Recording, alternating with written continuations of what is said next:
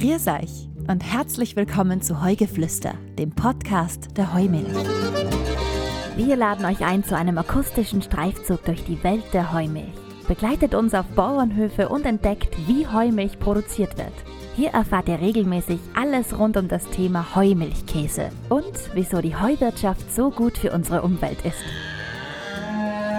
Ich bin Sabrina Engel und freue mich, dass ihr dabei seid. Herzlich willkommen zurück, meine Lieben, zu Heugeflüster. Heute mit einem ganz besonders spannenden Thema, nämlich das Thema Tiergesundheit. Heumilchbäuerinnen und Bauern schauen ja ganz genau drauf, dass es ihren Tieren gut geht und sie sich auch wohlfühlen. Dies ist auch im Heumilchregulativ geregelt, welches eine Mitgliedschaft beim Tiergesundheitsdienst verpflichtet. Was genau das jetzt heißt, das erfahren wir heute von Christian Mader vom TGD Tirol, vom Tiergesundheitsdienst Tirol. Herzlich willkommen, lieber Christian. Hallo, grüß Gott. Danke für die Einladung. Ich hoffe, du hast es bequem bei uns da in der W Stube. Wunderbar auf den Stuhl. Lässt sich schön sitzen. Fein, das ist super. Das ist eine gute Voraussetzung. Ja, nett. Christian, ähm, verrat mir doch einmal, was denn eigentlich hinter dieser Organisation Tiergesundheitsdienst steckt. Was sind die Ziele und vor allem, was sind die Aufgaben? Hinter dem Tiergesundheitsdienst steckt Emotion, manchmal Frustration, aber viel Freude. Freude, wenn man sieht, dass Landwirte das, was man vorgibt, dann oft einhalten und wenn dadurch es dann im Betrieb zu einem Erfolg führt. Führt zu Freude bei uns und zur Freude bei den Tierärzten und zur Freude beim Landwirt. Der Tiergesundheitsdienst ist ein Verein, wo Landwirtschaftskammer, Tierärztekammer und Land Tirol vertreten ist. Die vertreten sind die, ist die Landwirtschaftskammer durch drei Vertreter. Das ist der Tierzuchtdirektor, unser Präsident Herrenberger und der Obmann des Rinderzuchtverbandes Tirol. Äh, Bei den Tierärzten sind drei Tierärzte, praktizierende Tierärzte vertreten und beim Land Tirol sitzt ein Juristin und unser Veterinärdirektor im Vorstand. Christian, erzähl einmal, wie lang gibt es den DGD eigentlich schon? Wann wurde der gegründet? Vor 20 Jahren hat es in Österreich einen Tierarzneimittelskandal gegeben. Da haben Landwirte Tierarzneimittel eingesetzt, die sie nicht einsetzen hätten dürfen. Der Gesetzgeber hat dann gesagt, nein, so kann es nicht weitergehen. Wir wollen einen legalen Arzneimitteleinsatz. Und daher hat man diesen Tiergesundheitsdienst gegründet. Das heißt, unsere Ziele sind erstrangig ein gesetzeskonformer Tierarzneimitteleinsatz. Dann wollen wir natürlich Lebensmittelsicherheit, steht bei uns sehr groß im Vordergrund. Tierschutz, jetzt sagt man Tierwohl dazu. Und vor allem die Verbesserung der Tiergesundheit in den Betrieben. Das ist ein großes Anliegen. Wahnsinn, das ist richtig interessant. Da kommt ja einiges zusammen. Und wie könnt ihr diese Ziele dann auch erreichen? Wir erreichen die Ziele durch unterschiedliche Maßnahmen. Es gibt Tiergesundheitsprogramme, wie zum Beispiel ein Eutergesundheitsprogramm, wo vorrangig es darum geht, die Eutergesundheit zu verbessern. Wir stellen diagnostische Hilfsmittel zur Verfügung, wir fördern die Diagnose und vor allem, wenn es darum geht, diese Krankheiten dann zu verhindern, entsprechende Maßnahmen am Betrieb zu setzen. Eines eurer Ziele ist ja auch die Lebensmittelsicherheit. Unsere Hörerinnen und mich selbst interessiert es auch sehr, wie diese überhaupt sichergestellt wird. Ja, die Lebensmittelsicherheit spielt bei uns eine sehr große Rolle. Einerseits wollen wir, dass durch die Dokumentation des Einsatzes von Tierarzneimitteln äh, es verhindert wird, dass Rückstände aufgrund der Anwendung von Arzneimitteln in die Milch oder in die Fleisch gelangen. Und auf der anderen Seite wollen wir durch diagnostische Maßnahmen bei kranken Tieren verhindern, dass äh, kranke Tiere in die Lebensmittelkette kommen. Wir wollen gesunde Tiere und für die Produktion gesunder Lebensmittel die wesentliche Voraussetzung natürlich sind die gesunden Tiere. Also das Tierwohl sozusagen. Was gehört deiner Meinung nach zu einer artgerechten Haltung von Tieren dazu? Artgerecht ist ein schwieriger Begriff. Für mich artgerecht, eine artgerechte Haltung ist es, wenn wir die Bedingungen, die Tiere in der freien Natur vorfinden, sprich die Bedingungen, die das Rind auf der Weide vorfindet oder in der Steppe vorfindet, wenn wir diese Bedingungen in die Stelle holen. Das ist für mich artgerecht. Das heißt, wir brauchen in den Stellen Luft, wir brauchen Licht, Wir brauchen einen griffigen Boden. Wir brauchen eine entsprechende Fütterung, entsprechendes Klima. Und wenn du von der Fütterung sprichst, wie sollte die ideale Fütterung der Tiere aussehen? Die Kuh muss ständig Zugang zum Futter haben. Ständig, das heißt 24 Stunden. Das bestenfalls aus Heu oder Gras besteht, denn dann handelt es sich ja um artgemäße Fütterung, wie wir bereits in vielen weiteren Heugeflüster-Folgen gehört haben. So zum Beispiel in Episode 8 Tierwohl am Bauernhof mit Karl Neuhofer, Bioheumilchbauer und Obmann der Arge Heumilch. Christian, was mir noch unter den Fingernägeln brennt. Was ist jetzt für die Laufstelle beispielsweise noch zu beachten? Dass die Platzbedingungen so geschaffen werden, dass jede Kuh Zugang zum Laufstall hat. Da sind wir schon wieder bei der artgerechten Haltung. Die Ställe müssen so gebaut sein, dass entsprechende Tränkeanlagen vorhanden sind, dass es keine Engstellen gibt. Engstellen heißt, dass äh, Kalbinnen, die einen sehr niedrigen Rang haben, nicht die Möglichkeit haben, zum Futtertisch zu gehen. Das muss man verhindern, indem man einfach die Quergänge oder auch die Fressgänge entsprechend groß gestaltet. Zudem muss die Fütterung entsprechend der Leistung gewährleistet sein. Das heißt, Tiere, die viel leisten, muss entsprechende Energiedichte vorhanden sein und Tiere, die weniger leisten, braucht natürlich es entsprechendes geringeres Energiedichte im Futter. Ja, und die Fütterung spielt sich ja unmittelbar dann auch auf die Gesundheit ein. Also gut, gesund gefüttertes Tier wird vermutlich logischerweise dann auch gesund sein. Ja, Fütterung hat auf die Tiergesundheit einen unheimlichen Einfluss. Es gibt viele Krankheiten, die ausschließlich durch die Fütterung bedingt sind. Und daher ist es wichtig, dass sich Landwirte mit dem Thema Fütterung gut auseinandersetzen. Und auch nicht nur zum Thema Fütterung, sondern auch die Interpretation der Milchleistungsdaten. Viele Landwirte sind ja beim Zuchtverband, sie erhalten monatlich die im Zuge der Milchleistung den Fettgehalt, den Eiweißgehalt, den Harnstoffgehalt, die Milchmenge, die die Kühe geben. Und äh, diese Zahlen muss man richtig interpretieren, weil man aufgrund dieser Zahlen rückschließen kann, ob ich eine leistungsgerechte Fütterung in meinem Betrieb den Tieren anbiete oder nicht. Man merkt jetzt eigentlich schon, dass wirklich das Niveau der Gesundheit oder das Tierwohl schon sehr hoch ist. Also wir sind gerade vor kurzem einmal am Weg gewesen mit einem Milchsammelwagen und sind bei ganz vielen Betrieben vorbeikommen und da kann man wirklich schon feststellen, wie sehr sich jetzt der Landwirt, die Landwirtin um das Tier kümmert. Denn das ist ja eigentlich auch der Punkt. Ähm, Heumilchbetriebe müssen eben laut dem Heumilchregulativ Mitglied bei euch sein, um eben eine externe Kontrolle sicherzustellen. Du hast es schon ein bisschen angeschnitten, aber was genau wird von euch bei den Heumilchbetrieben kontrolliert und wie?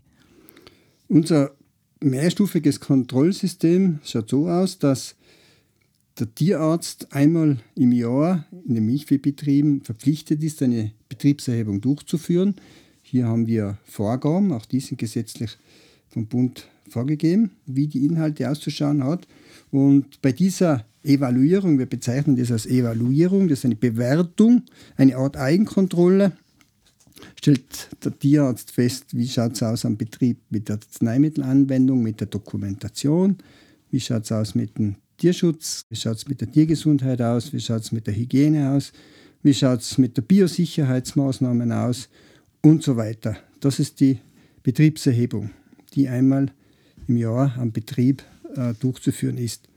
Dann haben wir zusätzlich dann unser internes Kontrollsystem, noch einen Stichprobenplan, suchen wir uns die Betriebe als auch die Tierärzte aus.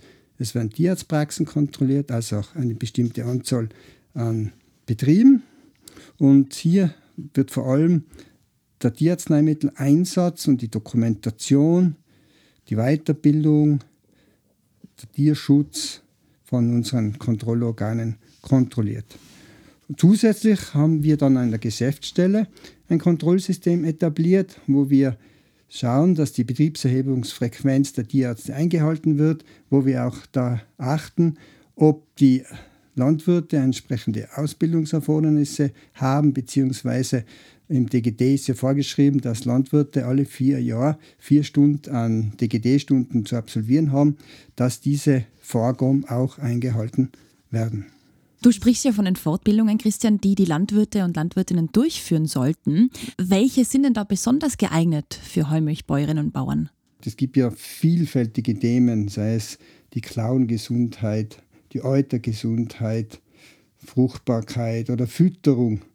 Aber auch die Ökologie oder die Ökonomie spielt am landwirtschaftlichen Betrieb eine sehr große Rolle. Also von der Thematik her haben wir ja einen großen Umfang am Betrieb. Wollen wir da vielleicht ganz konkret ein Beispiel anwenden? Gesetzt den Fall, Maria und Martin wollen jetzt einen landwirtschaftlichen Betrieb aufmachen, haben ihre zehn Kühe dort und haben das Ziel, dieses Heumilchregulativ zu erfüllen. Welche Fortbildungen würdest du den beiden ans Herz legen? Für mich ganz entscheidend einmal, ich fange bei den grundlegenden Dingen oft an. Ich habe es schon eingangs gesagt, die Fütterung spielt eine zentrale Rolle, was die Tiergesundheit anbelangt, auch was die Leistung anbelangt und dadurch auch was die Wirtschaftlichkeit anbelangt. Und dann würde ich mal sagen, okay, Sie sollen sich einmal ausgiebig mit der Fütterung beschäftigen und auch über die Interpretation der Milchleistungsdaten. Das würde denen zweimal ans Herz legen. Mhm. Und dann müssen Sie selbst wissen, was für Sie wichtig ist. Ist das die Tiergesundheit oder ist das die, die Wirtschaftlichkeit des Betriebes? Im besten Fall beides, oder? Ja, beides, aber, aber ja, Wirtschaftlichkeit würde ich mal ganz, auch ganz oben anstellen, weil es nutzt uns nichts, wenn wir uns nur über die Tiergesundheit beschäftigen und der Landwirt oder die Landwirtin, die können nicht wirtschaften, das nutzt uns nichts. Ja. Also Wirtschaft, ich finde das wichtig, ein spannendes Thema ist die Wirtschaftlichkeit. Ja. Die Haltung der Tiere. Ja. Wo halte ich die Tiere? Wie halte ich die Tiere? Wie gestalte ich die Liegeplätze? Also für Maria und Martin ähm, zum Mitschreiben wichtig, wenn es losgeht, für die richtige Fütterung und vor allem für die artgerechte Haltung sorgen. Und genau das bietet ihr auch in den Fortbildungen an. Ja, das ist für mich ganz, ganz wichtig. 20 Jahre mache ich den Job und ich habe die ganzen, ich muss gerade jetzt denken, weil wir nächstes Jahr die 20 Jahre Feier haben und ich habe jetzt die Nachschulungen. Und ich habe jede Veranstaltung, das sind tausende Landwirte, was vor mir gewesen sind. Und ich habe da immer referiert, zwei, drei Stunden, und das hat ihnen volle Taugt, nur über Tierschutz. Nur über die Gestaltung der Liegeflächen, wie das wichtig ist. Gell? Und da hast du einfach gesehen, wie das, das haben die Landwirte nie so begriffen oder war ihnen nie so bewusst, wie wichtig diese Gestaltung des Platzes ist. Gell? Tierschutz, Tierhaltung und Tiergesundheit ist wie so ein magisches Dreieck. Wenn ich die Tierschutzbestimmungen im Betrieb, die erst die Mindestmaße darstellen, Mindestbestimmungen darstellen, verbessere, dann verbessere ich auch die Tierhaltung. Und eine optimale Tierhaltung braucht es und fördert die Tiergesundheit. Und da gibt es eine Reihe von Beispielen. Wenn die Liegebox nicht so gestaltet ist, wie sie gestaltet sein sollte, habe ich sogenannte Technopathien. Das heißt, ich habe Wunden bei den Tieren im Bereich des Dorsalgelenks, offene Stellen oder im Bereich des Knies an der Außenseite. Und diese Technopathien lassen, diese Technopathien lassen sich verhindern, indem ich einfach die Flächen, wo die Tiere aufstehen und niederliegen, oder die Boxen verbessere. Deshalb noch einmal, artgerechte Haltung ist es um und auf. Artgerechte Haltung ist es um und auf, ja. Sind die Tiere gesund? War jetzt der Bauer. Na, oder anderes Beispiel, Kälbergesundheit ist so ein Thema. Wenn ich heute Probleme habe mit Kälberdurchfällen oder Lungenentzündungen, wenn ich weiß, wie die entstehen, kann ich schon eingreifen und Maßnahmen setzen, dass sie nicht entstehen. Jetzt siehst du ja ganz, ganz viele Tiere und Bauern und Bäuerinnen. Ist dir ein Erlebnis oder ein Fall ganz besonders positiv im Kopf geblieben? Ja, ich muss unterscheiden. Ich war früher tätig als Tierarzt, kurativ, und da hat es mir immer Freude gemacht, wenn ich helfen konnte dem Tier, sei es bei einer Geburt oder bei einer anderen Krankheit. Und wenn ich dann gesehen habe, wenn man dem Tier hilft, wenn man der Kuh hilft, welche Freude dann der Landwirt hat, freut es an selbst. Und das ist eigentlich das Schöne an der tierärztlichen Tätigkeit. Heute mache ich das nicht mehr. Heute bin ich beim Vorträgen und, und wenn ich dann wieder E-Mails bekomme, Landwirte kürzlich ein Foto geschickt haben von einem Kalb mit einer Ohrenentzündung und sie diese Ohrenentzündung nur deshalb erkannt haben, weil sie im Zuge der Fortbildung wir sie darauf aufmerksam gemacht haben und dieses Kalb dann frühzeitig behandelt wurde und dann wieder gesund ist. dann macht mir das Freude. Das ist schön, ja. Oder andere Beispiele, wir haben jetzt im März eine Veranstaltung gehabt mit 800 Teilnehmerinnen und Teilnehmern. Die hat vier Stunden gedauert und ich habe dann nach vier Stunden einmal äh, den Teilnehmerinnen und Teilnehmern gesagt, wer ist jetzt da noch hinter äh, PC, wer verfolgt diese Veranstaltung noch. Und ich habe in zehn Minuten irrsinnig viele Rückmeldungen bekommen und wie gut und schön, dass diese Veranstaltung ist und dass ihnen das etwas bringt. Und das Schönste, was ich da gehabt habe, ist eine Mutter, die mit ihrem Sohn diese Veranstaltung verfolgt hat und sie dann gesagt hat, super, es ist, mein Sohn hat ein Down-Syndrom und jetzt sind wir da gemeinsam bei dieser Veranstaltung geguckt und hat uns einfach gut gefallen. Das sind so schöne Erlebnisse, was man so hat. Ja. Dann weiß man wieder, warum man es macht. Ja, ja, eh. Christian, das war jetzt ein wahnsinnig intensiver, detaillierter, toller Einblick in deine Welt und was eben der Tiergesundheitsdienst alles macht. Dann hoffen wir, dass die Zusammenarbeit eine gute bleibt und bedanken uns für das tolle Gespräch, für deine Zeit, lieber Christian, und wünschen alles Liebe und vor allem viel Gesundheit, auch ja. für Menschen.